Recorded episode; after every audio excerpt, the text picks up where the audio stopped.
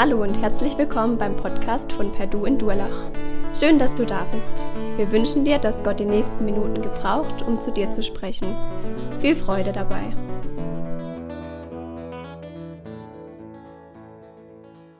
Ja, Geschenke des Heiligen Geistes, habe deine Begabung unter Kontrolle.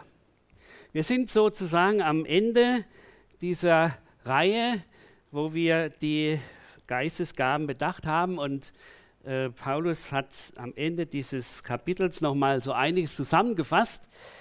Und äh, ich möchte nochmal diesen Gedanken des Influencers aufnehmen und ein klein wenig weiterführen. Bei dem Influencer geht es ja darum, äh, dass er seine Popularität nutzt, damit andere auf eine Sache aufmerksam werden, was ihm sehr am Herzen liegt. Ja? Natürlich, äh, dabei steht er in der Gefahr, dass er natürlich erstmal sich selber sieht und dass er gut dasteht und ähm, dadurch dann auch das andere zur Geltung kommt. Aber genau darum soll es eigentlich in der Gemeinde nicht gehen, sondern hier steht im Vordergrund, dass Gott durch mein Verhalten zum Zuge kommt, dass seine Gemeinde innerlich und auch äußerlich wächst, dass alles zum Wohl der anderen dient, nicht zu meiner Herausstellung oder zu meinem Bekanntwerden. Und hier war, denke ich, dieser wunde Punkt auch bei der Gemeinde in Korinth. Die Gemeinde Korinth war eine lebhafte Gemeinde, eine vielseitige Gemeinde, eine mit vielen Gaben beschenkte Gemeinde. Doch in dieser Gemeinde war es so, dass einiges aus den Rudern zu laufen droht. Da war die Gefahr, dass statt die Gaben zum Wohle der anderen zu gebrauchen, man sich durch die Gabe in den Mittelpunkt stellte. Da war die Gefahr, bestimmte Gaben besonders geistig zu betonen, die sogenannte Zungenrede, wir hatten es davon, und andere zu vernachlässigen. Da war die Gefahr, dass jeder meinte, sein Beitrag wäre so wichtig, dass er sofort drauf losredete und es dadurch zu einem Durcheinander kam und am Ende niemand mehr verstand, was gesagt werden sollte. Und in diese Situation hinein hatte Paulus seinen Brief geschrieben, er ging auf gestellte Fragen ein und ermahnt zur Ordnung. Und das wird hier am Ende dieser, dieses Abschnittes noch einmal zusammengefasst. Und ich lese uns zunächst den ersten Teil von dieser, diesem Abschnitt. Da heißt es, was ergibt sich aus dem allem für euer Zusammenkommen, Geschwister? Es steht Ihnen frei, etwas beizutragen, ein Lied oder Gedicht, wörtlich ein Psalm oder eine Lehre oder eine Botschaft, die Gott ihm offenbart hat oder ein Gebet in einer von Gott eingegebenen Sprache und dessen Wiedergabe in verständlichen Worten. Aber jedem soll es darum gehen, dass alle einen Gewinn für ihren Glauben haben. Was ist beim Reden in Sprachen, die von Gott eingegeben sind, zu beachten? Im Verlauf einer Zusammenkunft sollen nicht mehr als zwei oder höchstens drei reden, und zwar nacheinander, nicht gleichzeitig. Außerdem soll jemand das Gesagte in verständliche Worte weitergeben. Und wenn niemand da ist, der das kann, soll die Betreffende schweigen. So sollen dann auch, sie sollen dann auch nicht in der Gemeinde reden, sondern wenn sie allein sind und nur Gott es hört. Und wie steht es mit dem prophetischen Reden? Von denen, die diese Gabe haben, sollen e ebenfalls, ist schon, ja, diese Gabe haben, sollen e ebenfalls zwei oder höchstens drei reden, und zwar nacheinander, nicht gleichzeitig. Außerdem soll jemand das Gesagte, Entschuldigung, ähm, wenn jemand da, äh, und wie steht es mit der prophetischen Rede? Von denen, die diese Gaben haben, sollen ebenfalls nur zwei oder drei das Wort ergreifen. Die anderen Gläubigen sollen das Gesagte beurteilen. Halt, da müssen wir doch aufs Zweite, entschuldigt. Und wenn jemand eine prophetische Botschaft verkündigt, einem, der dabei sitzt und zuhört, von Gott etwas offenbart wird, soll der Redende seinen Beitrag beenden, um den Betreffenden zu Wort kommen zu lassen. Auf diese Weise hat ohne dass mehrere gleichzeitig reden, jeder von euch die Möglichkeit, eine prophetische Botschaft weiterzugeben, sodass dann alle etwas lernen und alle ermutigt werden. Propheten stehen schließlich nicht unter dem Zwang, reden zu müssen, wenn sie eine prophetische Botschaft empfangen, sondern sind Herr ihrer Gabe. Denn Gott ist nicht ein Gott der Unordnung, sondern ein Gott des Friedens. Habe deine Gabe unter Kontrolle, denn Gott ist ein Gott der Ordnung und des Friedens. Das ist das, was uns zunächst in diesem Abschnitt beschäftigen soll. Gerade bei der Vielseitigkeit der Gaben, die eine Gemeinde hat, gibt es Grundsätze, die zu beachten sind. Und es gibt hier, und diese gibt hier Paulus nicht nur für die Korinther weiter, sondern denke ich, sie haben auch eine Bedeutung für uns. Weil Gott Ordnung liebt, soll es auch uns ein Anliegen sein, dass Ordnung in der Gemeinde herrscht, nicht als Einschränkung, sondern als Hilfeleistung. Eine Ordnung hat immer dienenden Charakter. Das ist eine entscheidende Sache. Sie soll helfen, dass etwas effektiv weitergegeben und aufgenommen werden kann. Wenn es nur noch um Ordnung geht oder nur noch um der Ordnung willen etwas getan wird, dann ist man in der Gefahr, dass sich nichts Neues mehr entwickeln kann und eine Erstarrung eintritt. Und deshalb ist es so wichtig, dass man nicht nur sagt, das ist unsere Ordnung, sondern erklärt, warum haben wir diese Ordnung und was soll sie helfen. Und Paulus sagt es, es gibt viel Freiheit und dennoch soll keine Unordnung da sein. Es gibt Vielfalt, aber die soll nicht in Chaos entarten und deshalb brauchen wir diese Grundlagen und Grundordnungen in der Gemeinde, die dazu helfen, dass jeder davon Nutzen hat. Und er begründet es damit, wir haben Ordnung in der Gemeinde, weil Gott grundsätzlich in Ordnung handelt. Gott hat Ordnung und will Ordnung, damit wachsen und gedeihen möglich ist. Und das gilt auch in der Gemeinde, weil Gott ja sich in der Gemeinde präsentieren will und sich offenbaren will, auch denen, die sich bisher noch nicht mit ihm befasst haben. Also immer wieder auch Menschen, die einfach mal reinschauen, erkennen können, aha, hier ist eine Ordnung.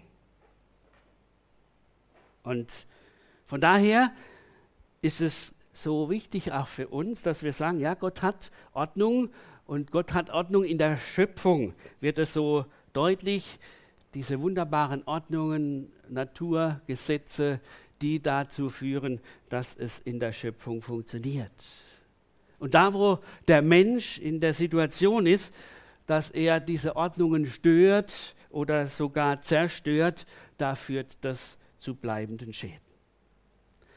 Also zum Beispiel, wenn man meint, damit eine schöne Rose schneller blüht, müssen wir einfach die Knospe so ein bisschen aufreißen, dann wird sie schneller zum Blühen kommen, dann hat man sich äh, da vertan, denn die Blüte wird nie blühen, sondern die wird vorher verwelken. Gott hat Ordnungen, die zu akzeptieren sind. Und deswegen sollen wir auch das in der Gemeinde erkennen und uns dort in der Weise miteinander auseinandersetzen, was sind die Ordnungen, die in unserer Gemeinde da sind. Und es geht darum, so sagt er dann als nächstes, es geht darum, dass alle einen Gewinn für ihren Glauben haben. Gemeinde ist immer ein Ort, wo es ums Miteinander geht ist immer ein Ort, wo man miteinander lernen soll. Es ist immer ein Ort, wo es darum geht, dass es zum Wohl aller sein soll.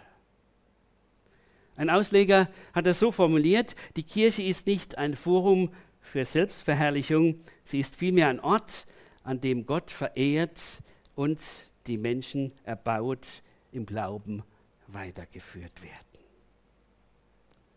Hier geht es nicht darum, dass der Einzelne sich in den Vordergrund spielt, sondern dass wir einander dienen.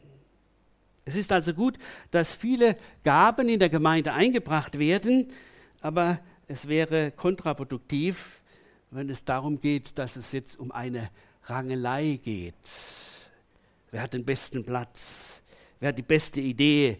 Wer hat die beste Strategie? Und ich denke, das ist auch bei uns eine Sache, wo wir uns sagen lassen sollen und im Blick haben, wir dienen einander, damit wir gemeinsam weiterkommen im Glauben. Eine nächste Grundordnung, die Paulus hier weitergibt, ist dieses, es sollen nur zwei, höchstens drei Beiträge weitergegeben werden. Warum sagt er das? Er sagt es deshalb, weil er sagt, wenn jetzt jeder zehn Beiträge, wenn von jedem verschiedenen Gaben zehn Beiträge wären, dann würde der Gottesdienst ewig lang dauern. Ja? Und keiner hätte am Schluss mehr, wüsste am Schluss mehr, was wirklich dran ist. Und deshalb, und so kann man sagen, wir sind heute, ein Stück weit ist bei uns heute die Prägung des Gottesdienstes ein wenig anders wie damals. Aber diese Elemente, die uns hier gezeigt werden, die haben wir auch im Gottesdienst. Da gibt es die Anbetung, also Lieder werden vorgetragen und gesungen. Da gibt es die Weitergabe von Lehre, die Predigt. Da gibt es auch das eine oder andere, wenn wir Zeugnisse hören, dass man was weitergibt oder dass auch einmal gesagt wird, dass ist uns von der Leitung klar geworden, wir wollen das jetzt weitergeben. Und da wird auch dann von dem Sprachengebet gesprochen, das aber nur dann weitergegeben werden soll, wenn es, wenn es wiedergegeben werden, verständlich wiedergegeben werden kann. So legt Paulus eine Begrenzung fest, damit die einzelnen Beiträge noch aufgenommen werden können und nicht im Eifer so viele Beiträge weitergegeben werden, dass es die Einzelnen im Gottesdienst überfordert. Ich weiß nicht, ob ihr das noch kennt oder zumindest die Älteren und manche andere wissen es vielleicht auch äh, von Bibel und Kaffee. Früher hieß es ja Monatsstunde. Ja, da gab es dann immer die Situation, dass dann einer hat die Anfang gemacht und dann waren es manchmal leider nicht nur drei, sondern fünf, die dann hinterher noch ihr Zeugnis gaben, wie man so schön sagt. Ja? Und jeder versuchte noch etwas dazuzugeben, ist auch gut. Grundsätzlich war das gut, aber manchmal war es einfach eine Überforderung. Ja? Und da will ich ein kleines Beispiel erzählen. Ähm, da war also auch so ein äh, Opa, der noch ein Wort sagen sollte. Und dann hat der also mehr oder weniger gesagt, äh, was soll ich eigentlich noch sagen, ist eigentlich alles gesagt. Und dann sagt sein Enkel, sag Amen. Ja? das war das Richtige, ja. So ist es. Ja? Und das ist, denke ich, oft so diese Sache, wo wir sagen müssen, ja, es soll eine Begrenzung sein. Paulus macht es so schön klar, praktisch klar. Es, es, ist gut, dass viele Gaben da sind, es ist gut, dass viel weitergegeben wird, aber es soll so sein, dass, es jeder, mit, dass jeder irgendwas mitnehmen kann und wir nicht überfordert werden. Und dann geht, es, geht er noch darauf ein und sagt, alle Beiträge sollen geprüft, beurteilt werden und gegebenenfalls auch klargestellt werden. Also es gibt keine unfehlbaren Äußerungen, äh, die man nicht hinterfragen darf.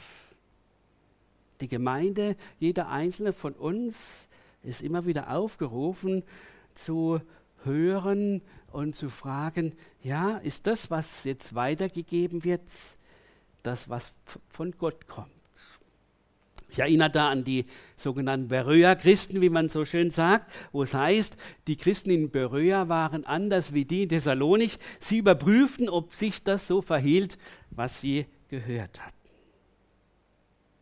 Und damit hebt Paulus hervor, dass nicht nur die Gaben gefragt sind, wo man was weitergibt, ein Beitrag, sondern auch die Gabe zu beurteilen. Die, die sogenannte Gabe der Geisterunterscheidung, wie es in Kapitel 12, Vers 10 steht, soll auch zum Einsatz kommen. Wie kann das sein? Da ist der, der diese Gabe hat, er sieht, da ist einer, der zwar etwas weitergibt, was gut gemeint ist, aber was noch nicht geistlich durchdacht ist. Er sieht ja, da wird ein guter Vorstoß gemacht, aber da fehlt noch die Ausgewogenheit. Da hört man etwas, was sehr plausibel klingt, aber es passt vom Gesamtverständnis der Bibel nicht. Also auch das brauchen wir Menschen, die uns immer wieder in der Gemeinde, Gläubige, die uns immer wieder sagen, pass mal auf, hier ist man in der Gefahr. Und dann sind die Propheten oder die Weissagen oder die, die zukunftsweisendes weitergeben, die Worte Gottes in die Gemeindesituation hineinreden. Sie stehen schließlich, so sagt Paulus, nicht unter dem Zwang. Oh, jetzt muss ich wieder was sagen, weil ich ja diese Gabe habe. Und äh, wir haben schon lange nichts mehr Zukunftsweises gehört. Jetzt muss ich mal ran. Er sagt, nein, es steht nicht unter Zwang, sondern sie lassen sich von Gottes Geist führen und gegebenenfalls auch bremsen. Denn es heißt, wenn da jetzt einer was sagt und ein anderer merkt, oh, ich, ich sollte jetzt was sagen, dann darf der sich melden und er, der andere ist bereit, dann ihm sozusagen Platz zu machen. Gut, solche Dinge sind bei uns in der Gemeinde nicht üblich, aber ich denke, es zeigt uns auch, wie die Vielfalt möglich ist und wie wir vielleicht hier noch dazulernen können. Auf alle Fälle soll eines klar sein, und das wird uns hier immer wieder äh, vor Augen gestellt, Gemeinde Jesu, Gemeinde Jesu zeichnet sich aus, dass da Frieden zu spüren ist, weil jeder bereit ist, erstens mal zum Miteinander unter Gottes Geistesleitung. Zweitens, weil jeder bereit ist, sich gegenseitig zu schätzen und zu achten in seiner Verschiedenheit.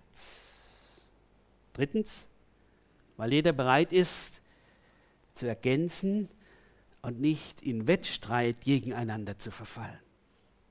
Und viertens, weil jeder bereit ist, geistig zu prüfen und damit Missstände möglichst anzupacken. Und wir können eigentlich dankbar sein für das, was grundsätzlich diesen Frieden hier äh, auch in unserer Gemeinde, dass wir grundsätzlich diesen Frieden hier in dieser Gemeinde haben. Und ich denke, es ist immer, und wir merken das auch als Leitung, es ist immer wieder ein Kampf, diesen Frieden zu erhalten. Und wir wollen weiter auch darum kämpfen und wachsam sein dass das auch hier bei uns und im Miteinander weiter bestehen bleibt. Frieden zu haben in unserem Herrn Jesus Christus und diesem Wissen, Gott ist ein Gott der Ordnung, deswegen sind wir bereit, gewisse Grundordnungen, die damals Paulus festgelegt haben, die wir auch haben in unserem Gottesdienst, dass wir die beachten. Und nun kommen die folgenden Verse, äh, wo jeder, der sie auslegen muss oder soll, sagt, oh war ja nicht unbedingt ich. Ich weiß nicht, wie weit das war, dass man mich dazu ausgesucht hat. Auf alle Fälle, ich war bereit zu sagen, ja, ich werde das übernehmen. Und ähm, mir geht es darum, bei der Auslegung der folgenden Verse euch zu versuchen, die biblischen Aussagen vom Zusammenhang her weiterzugeben und auch vom Gesamtzusammenhang der Heiligen Schrift zu erläutern, um daraus erschlossene, mir erschlossene Schlussfolgerungen zu, weiterzugeben, aber ohne den Anspruch, dass diese die allein mögliche Auslegung wäre. Und ich lese uns nun diesen zweiten Abschnitt unter dieser Überschrift, habe deine Begabung unter Kontrolle, indem du göttliche Bestimmung von Gott, von Mann, die göttliche Bestimmung von Mann und Frau auch für die Gemeinde akzeptierst. Da heißt es, Wie in allen Gemeinden derer, die zu Gottes heiligem Volk gehören, sollen sich auch bei euch die Frauen während der Zusammenkünfte still verhalten, schweigen. Es ist ihnen nicht erlaubt, das Wort zu führen, vielmehr sollen sie sich unterordnen, wie es auch das Gesetz vorschreibt. Und wenn sie in einer Sache genauere Auskunft haben, also wenn sie etwas lernen möchten, sollen sie zu Hause ihren Mann fragen. Und es ist nicht ehrbar für eine Frau, bei einer Zusammenkunft der Gemeinde das Wort zu führen. Ihr seid damit nicht einverstanden? Ja. Ist denn Gottes Botschaft von euch aus in die Welt hinausgegangen? Oder seid ihr die Einzigen, zu denen sie gekommen ist? Vielmehr meint jeder, jemand, er sei ein Prophet oder Gottes Geist habe ihm sonst irgendwelche Gaben geschenkt. Nun, dann muss er zuerst einmal anerkennen, dass das, was ich euch schreibe, vom Herrn angeordnet ist. Und wenn er das nicht anerkennt, braucht er auch nicht damit zu rechnen, dass man ihn anerkennt. Um das Ganze zusammenzufassen, liebe Geschwister, bemüht euch um die Gabe des prophetischen Redens und hindert keinen daran, in Sprachen zu reden, wie von Gott, die von Gott gegeben sind. Sorgt aber dafür, dass alles korrekt und geordnet zugeht. Bei vielen von uns geht, wenn man diese Worte hört, der Rollladen runter, denn man denkt dann an die gängigen Auslegungen, die man im Hinterkopf hat und sagt, das ist doch völlig unzeitgemäß und deshalb muss man das heute ganz anders bedenken. Und doch möchte ich dafür werben, zuzuhören und vielleicht da oder dort dadurch eine neue Sicht zu bekommen oder auch zu sagen, ja gut, so kann man das auch sehen. Wie gesagt, dieser Abschnitt ist sehr umstritten und überhaupt nicht in die Denkweise unserer Zeit, passt überhaupt nicht in die Denkweise unserer Zeit, wo die schöpfungsmäßige Unterscheidung von Mann und Frau immer mehr verwischt oder in den Hintergrund tritt. Und dadurch versuchen auch viele Ausleger, diese Aussagen zu relativieren. Ich möchte so ein paar Richtungen nennen. Also manche gehen so weit, dass sie behaupten, diese Verse wären später eingefügt worden und seien nicht von Paulus, weil sie so gar nicht seinem Stil entsprechen. Das lässt sich aber in keiner Weise begründen, denn es gibt keine irgendwelche Urschrift, in der diese Worte fehlen würden. Dann manche gehen davon aus, dass sie überhaupt diese Verse, äh, manche gehen davon aus, dass diese Verse im Zusammenhang mit der prophetischen Rede zu sehen sind und sozusagen das Schweigegebot der Frau nur in Bedeutung von der Beurteilung der prophetischen Botschaft zu sehen ist. Andere sehen in diesen Versen sozusagen ein Lehrverbot, wie das dann in 1. Timotheus 2 weitergegeben wird. Andere sagen, ja, die Frauen müssen gucken, dass sie nicht immer so schwätzig sind im Gottesdienst und äh, dann noch andere sehen es als völliges Redeverbot, was eigentlich dem, was in Kapitel 11, Vers 5 steht, widerspricht. Zunächst, die Äußerung über die Frau scheint denselben Anlass zu haben wie die Anweisung für die Zungenrede und die der Propheten. Die Einzelnen sollen Selbstdisziplin zeigen, indem sie jetzt um des Friedens willen eine gewisse Haltung einnehmen. Manche sagen, ja, das, was hier mit Frau übersetzt wird, gilt nur den verheirateten Frauen, aber hier wird das Wort, das griechische Wort gebraucht, was allgemein für Frauen gebraucht wird. Und so kann man sagen, das Schweigen der Frauen soll zunächst einmal zum Ausdruck bringen, dass sie sich unter die Schöpfungsordnung Gottes von Mann und Frau stellen. Eine Sache, die äh, wir folgendermaßen oder von zwei Seiten bedenken sollen. Einerseits die Frau als Ergänzung vom Mann geschaffen und zu ihm hingeschaffen. Das Zweite, ähm, das wird in der Schöpf im Schöpfungsbericht weitergegeben. Das zweite ist die Widerspiegelung Christi und der Gemeinde in der Ehe. Und da geht es in Epheser 5, Vers 32 zusammenfassend darum, dass es heißt, der, der Mann liebe seine Frau und die Frau ehre den Mann. Schweigen würde ich sagen, es geht nicht darum zu sagen, Frauen haben die Klappe zu halten, ja? Sondern es geht darum zu sagen, wir stellen uns unter die Leitung in der Gemeinde, wir stellen uns darunter, dass hier von Gott die gegebene Leitung gezeigt wird. Das Schweigen wird dann auch begründet, dass es in öffentlichen Veranstaltungen nicht zu widersprechenden Diskussionen kommen soll und damit wieder ein Machtgerangel anstehen würde. Aber bei all dem, und das denke ich, will ich jetzt uns besonders uns ans Herz legen, bei all dem geht es nie um Herabwürdigung der Frau. Das muss uns ganz, ganz wichtig sein. Und äh, wenn, wenn das verstanden wird, dann habt ihr mich falsch verstanden.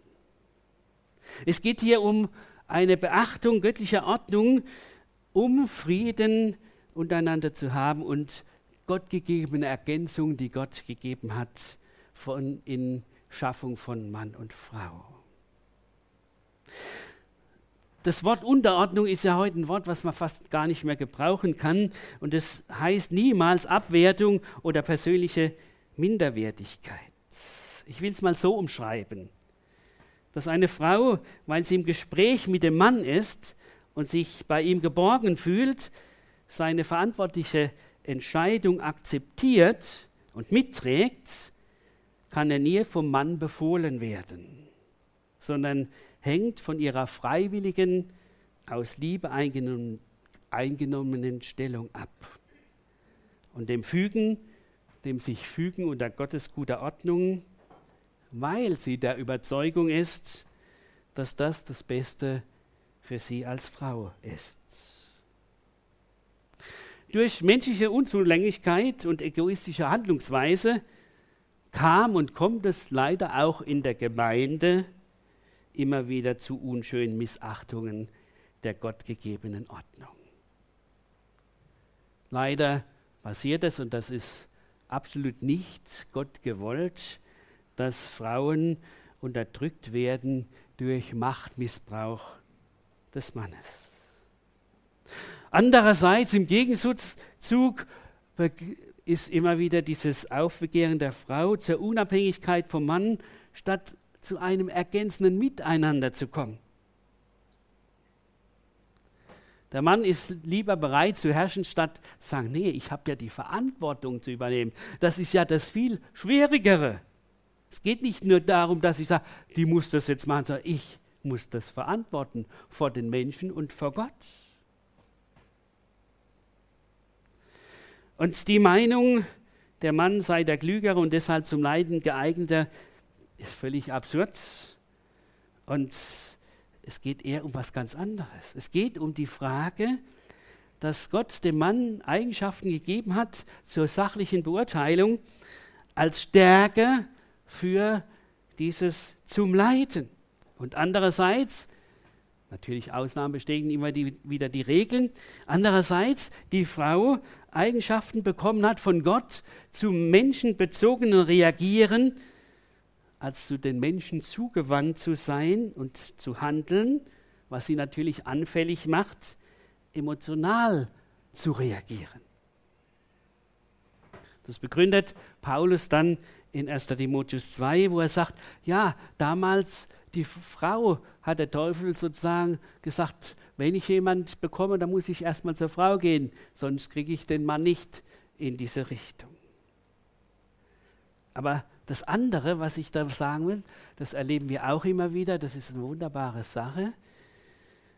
Die Fähigkeit der Frau zu guter Korrektur, wenn der Mann zu Härte neigt. Da habt ihr Frauen einen ganz großen Vorteil. Wenn wir manchmal loslegen, dann seid ihr die, die wirklich diese Aufgabe haben, zu sagen, halt, jetzt müssen wir erstmal runterkommen. Das ist für mich das Wichtige, dass wir sagen, nein, es geht nicht darum, der eine so, der andere so, sondern es geht um diese Frage, wie können wir das im Miteinander tun? Und wie weit sind wir einfach bereit zu sagen, Gott, du hast dir eine Ordnung gegeben und ich weiß, es ist eine Sache, die ist zwar heute nicht mehr so in, aber ich will bereit sein, mich hier einzuordnen, um letztlich auch jemand zu sein, der gesegnet ist. Nun könnte man sagen, naja, Paulus sagt es einmal so nebenbei, aber es ist leider nicht so. Er sagt es dreimal in diesem Text. Und ähm, das zeigt, der, pa äh, der Paulus erwartet schon Widerstand auch von den Korinthern. Es ist nicht so, dass er sagt, naja, ich sage euch das und dann wird es so angenommen. Ja? Und er versucht jetzt, seine apostolische Autorität in die Waagschale zu, zu werfen und sagt, ich begründe das als Apostel, der von Jesus zum Apostel gemacht worden ist und der das, was Jesus tut, auch tut. Er fragt vorher die Korinther, ja, wie ist das denn? Ähm, seid ihr die, die die Gemeinde gegründet habt? Seid ihr die, die sozusagen die Wahrheit hat, haben? Seid ihr die, die sagen, Tradition können wir vergessen, brauchen wir nicht?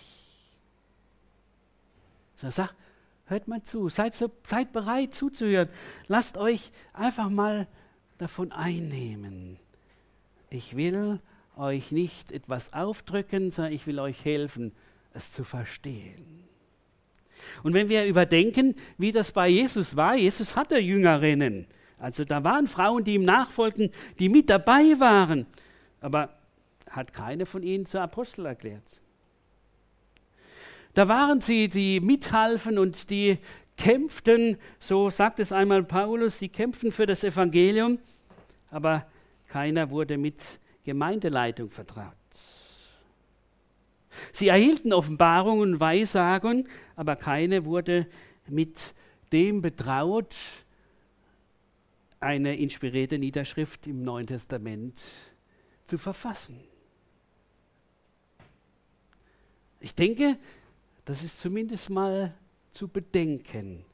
In der Weise, dass Paulus sagt, schaut, das ist das, was ich euch als Gebot von Jesus weitergeben will. Denn Jesus war nicht einer, der die Frau herabgewürdigt hat, der hat sie hochgehoben. Und das äh, zeigt uns, dass es ihm nicht darum geht, naja, die Frauen haben da nichts zu tun. Nun kommt diese Stelle, die uns dann sagt, ist das denn jetzt ein Widerspruch? Denn in 1. Korinther 11, Vers 5 spricht Paulus davon, dass er sagt, äh, Frauen, die beten und prophetisch reden in der Gemeinde, die sollen sich so und so verhalten. Was ist hier zu bedenken, um zu merken, das ist kein Widerspruch, sondern das hat bestimmte Bedeutung. Natürlich äh, wäre es schönste, wenn wir jetzt sagen können, Paulus, wenn du jetzt hier wärst, dann könntest du uns erklären, warum du diese Unterscheidung gemacht hast. Ich versuche es einfach mal vom Zusammenhang her weiterzugeben. 1. Korinther 11 zeigt gewisse Grundordnungen, die der Paulus gibt, aber da merken wir, das ist noch nicht unbedingt bei, von der großen Zusammenkunft, die er redet. Denn wenn es da zum Beispiel in 1. Korinther 11 um Abendmahl geht, dann spricht er von den Versammlungen in den Häusern. Und wer da die, das ein Erklärungsversuch zu sagen, wird hier in 1. Korinther 11 davon gesprochen, dass es im kleinen Kreis, Hauskreis, Bibelstunde und anderen kleinen Kreisen dieses Miteinander gibt, wo es nicht darum geht, einfach zu schweigen, während in der großen Gemeinde um der Sache willen dieses ausgesprochen wird. Und das würde nun zu folgenden Erklärungen für uns heute äh, kommen, wie ich es zumindest jetzt aus dem heraus äh, sehe. Kann man natürlich auch anders sehen, aber ich will es einfach so weitergeben. Ich würde so sagen, in Hauskreisen ist und, und Bibelstunde unter anderem ist eine Beschränkung der Frau nicht geboten im Gottesdienst, aber Einschränkung, was geistliche Leitung und Lehre betrifft, um der Grundordnung der göttlichen Ordnung willen, nicht um die Frau hinten anzustellen. Frauen sind sehr wertgeschätzt, auch bei uns, in ihren vielseitigen Gaben und Aufgaben in Kinder-, Jugend- und Frauenarbeit sowie vielen anderen Diensten in der Gemeinde. Und was mir immer wieder so wichtig ist, was wir Männer nie vergessen dürfen und wo wir wirklich diese Ergänzung der Frauen brauchen, dass sie gerade als Beraterinnen bei Entscheidungsfindung eine große Hilfe sind, wenn dann die Leidenden eine Entscheidung treffen, die sie verantworten. Aber die Frau hat hier oder darf hier und soll hier auch mit hineingenommen werden. Und im Normalfall ist es auch so. Es geht also meines Erachtens nicht nur um eine zeitgeschichtliche Tradition, die heute keine Bedeutung mehr hat, sondern es geht um dieses Bedenken und Erhalten von Gott, Gottes gegebener Schöpfungsordnung im Zusammenleben von Mann und Frau, die in unserer Zeit notwendiger denn je auch nach außen vertretbar sein soll in der Gemeinde als Zeugnis, und zwar als Zeugnis, dass das nicht verklemmte Menschen gibt, sondern als Zeugnis, dass das ein erfülltes Leben sein kann und darf in den guten Grundlinien und Leitlinien Gottes. Natürlich will ich nicht verschweigen, dass das immer wieder Auseinandersetzungen gibt in unserer Zeit, ob das beim Einzelnen ist, ob es in der Familie ist, ob es in der Gemeinde ist, weil ja die Praxis oft so ganz anders ist und es immer wieder notwendig ist, sich gegenseitig zu stärken und zu bedenken, wie können wir das in unserer Zeit umsetzen und wie sind wir in unserer Zeit Vorbild die Grundlagen der Bibel, die Grundlagen, die Gott gegeben hat, im Miteinander so auszuleben, dass wir für andere Zeugnis sind. Und deshalb sagt Paulus nochmal Zusammenfassung, habe deine Begabung, als drittes, habe deine Begabung, indem du deine Gabe nicht für dich, sondern für die Gemeinde einsetzt. Also Paulus weist darauf hin, dass ihm nicht das Anliegen ist, die Gaben irgendwelcher Menschen zu unterdrücken oder irgendwelche Menschen zu unterdrücken, sondern dass es ihm ein Anliegen ist, dass eine vernünftige Ordnung in der Gemeinde ist. Und dass Menschen ihre Gaben von Gott nicht um ihrer selbst willen, sondern um der Gemeinde willen empfangen haben. Da geht es nicht um eigenen Ruhm. Da geht es nicht um dieses, wie komme ich an. Da geht es nicht um dieses, wer ist besser, sondern da geht es darum, dass Gott die Ehre gegeben wird. Und da sind wir, jeder von uns, immer wieder neu gefragt. Ist das, wenn ich sage, Gott sei die Ehre, wirklich mein innerstes Anliegen? Will ich wirklich damit Gott und der Gemeinde dienen, wenn ich meine Gabe, die ich habe, in der Gemeinde einsetze. Und wisst ihr ja, manchmal ist es ja so, dass wir ohne das zu merken, uns doch so ein Stück weit in den Mittelpunkt stellen. Aber Gott will uns hier helfen, Menschen zu sein, die sagen, nein, es soll, wie es deutlich wird bei dem Influencer, ja, ich soll zur Ehre kommen, nicht du. Ich will meine Gemeinde bauen und du bist dabei. Ich bin der, der dir Gaben gegeben hat, nicht damit sie dir zum Selbstzweck dienen, sondern dass du sie in der Gemeinde gebrauchst zum Wohle der anderen. Und er zeigt zusammenfassend, er sagt, der ganze Gottesdienst und alle, die daran teilnehmen, sollen immer wieder das Wesen und die Art Gottes im Blick haben und widerspiegeln. Gott ist ein Gott der Ordnung, Gott will, dass wir uns gegenseitig erbauen und er durch sein Wort zu uns redet und wir uns da gegenseitig ermutigen. Und Gott will, dass wir uns von der Liebe prägen lassen, niemals von dem, so muss es sein, so muss es sein. Und Ordnung, wie gesagt, immer eine Sache, die etwas hervorheben soll, aber niemals um der Ordnung willen. Und deshalb sagt er zum Schluss, strebt nach prophetischer Rede, also nach geistgewirkten Anwenden des Wortes Gottes in die Gegenwart hinein, hindert nicht Menschen, die durch Zungenrede Gott ehren. Und das wäre ja vielleicht so gewesen, dass er, ja gut, wenn der Paulus da so schwierig über die Zungenrede redet, dann werden wir gar nichts mehr damit zu tun haben. Ist ja leider hauptsächlich äh, in vielen Gemeinden so und bei uns ist es halt auch nicht üblich, aber es ist nicht so, dass bei uns es verboten wäre. Ja? Aber was wichtig ist, ist dieses zu sagen, es soll alles anständig in guter Ordnung geschehen, damit nicht Irritationen entstehen, sondern damit wir im Glauben wachsen können, damit Erbauung geschieht, dass jeder erleben darf, wie Gott ihn gebraucht. Erleben, es geht nicht darum zu sagen, die einen dürfen das und die anderen dürfen das nicht. Es geht darum, dass Gott sagt, ich habe da eine Ordnung. Ich will euch helfen, dass ihr euch gegenseitig das als Ergänzung gibt, was ein wunderbares Ganzes gibt. Und dann sind wir Menschen, die, die unabhängig von dem, was heute so in ist, sagen, ja, wir, wir sind nicht die, die jetzt sagen, oh wehe, wenn das und das passiert, sondern wir sind solche, die sagen, ja, wir wollen uns unter Gottes Ordnung stellen. Wie auch immer das dann sich zeigt im praktischen Alltag. Und damit erleben, wie Gott uns segnet, allein in der Familie und in der Gemeinde.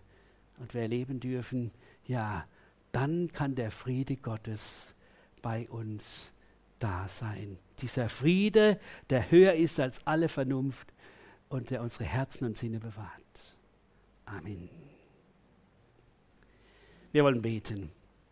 Herr Jesus Christus, wir danken dir, dass du uns durch dein Wort immer wieder ausrichtest. Und auch dann, wenn es Worte gibt, die uns nicht so gefallen, die uns manchmal so schwer sind, wie wir sie wirklich auch verstehen sollen, dann wollen wir trotzdem solche sein, die sich von dir belehren lassen, von deinem Wort ausrichten lassen. Immer wieder erkennen, was ist das Eigentliche, was unser Leben ausmacht. Da geht es nicht um die Frage, wer ist der Bessere, sondern da geht es immer um die Frage, wer lässt sich von dir gebrauchen. Und so lass es auch weiter bei uns in der Gemeinde geschehen. Lass auch jeden weiter erfahren und erkennen, was seine Gabe ist und wie er sie einbringen kann in der Gemeinde, zum Wohl der anderen und in der gegebenen Ordnung.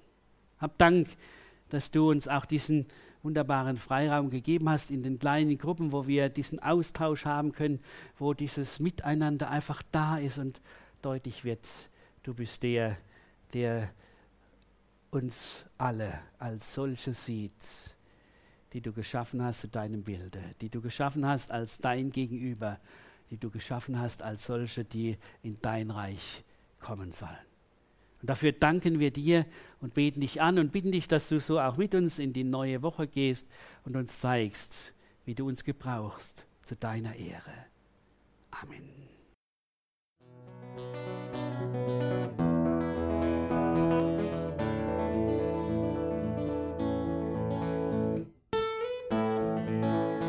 Wir hoffen, der Podcast hat dir weitergeholfen. Falls du noch Fragen hast, besuche gerne unsere Homepage unter www.per-du.church. Hier findest du alle wichtigen Infos zur Gemeinde und zum Glauben. Tschüss und bis zum nächsten Mal.